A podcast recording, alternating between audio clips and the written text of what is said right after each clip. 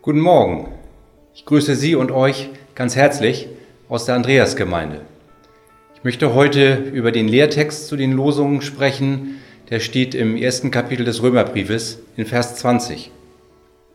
Gottes unsichtbares Wesen, das ist seine ewige Kraft und Gottheit, wird seit der Schöpfung der Welt, wenn man es wahrnimmt, ersehen an seinen Werken. Dieser Vers macht mir Mut. Er zeigt mir, wie ich Gott sehen kann, wie ich ihn erkennen kann. Gerade in der jetzigen Jahreszeit fällt es besonders leicht. Wir haben Frühling und die letzten Wochen waren gefühlt ja durchgängig Regen und deswegen fällt es mir zumindest umso mehr auf, der herrliche Sonnenschein, den ich genießen kann, die Farbenpracht der Frühlingsblumen, die ersten Bäume, die ihr grünes Kleid anziehen. Gott zeigt sich in seinen Werken. Aber dieser Vers fordert mich auch heraus. Gott zeigt sich in seinen Werken, wenn wir es wahrnehmen. Und ich möchte Sie und euch einladen, dieses Wahrnehmen ganz neu auszuprobieren. Und gerade in der jetzigen Zeit, wo so viele Termine ausfallen, haben wir eine gute Gelegenheit dazu. In den letzten Tagen war ich abends oder nach Feierabend spazieren.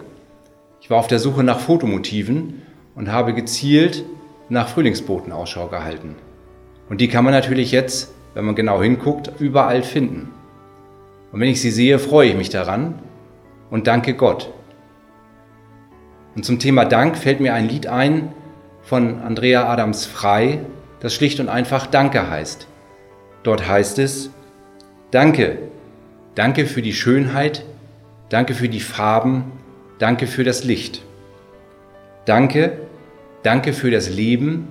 Danke für die Liebe und für diesen Augenblick.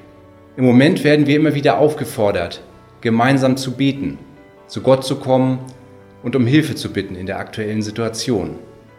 Ich glaube, das ist auch sehr, sehr wichtig. Und ich bete deutlich intensiver, als ich das sonst tue und bitte Gott auch sehr inständig, dass er eingreift. Und das sollten wir, glaube ich, auch alle tun. Und ich bin sicher, Gott freut sich, wenn wir das tun und zu ihm kommen und er hilft sehr gern. Aber wenn wir beten, dann sollten wir auch nicht vergessen, Gott für seine Taten zu danken, ihn zu loben und zu preisen. Und wenn uns da vielleicht die Worte fehlen, dann können wir wieder auf dieses Lied zurückgreifen. Danke für die Hoffnung. Danke für den Frieden. Danke für Bewahrung und für Schutz. Ich wünsche Ihnen und euch ein gesegnetes Wochenende.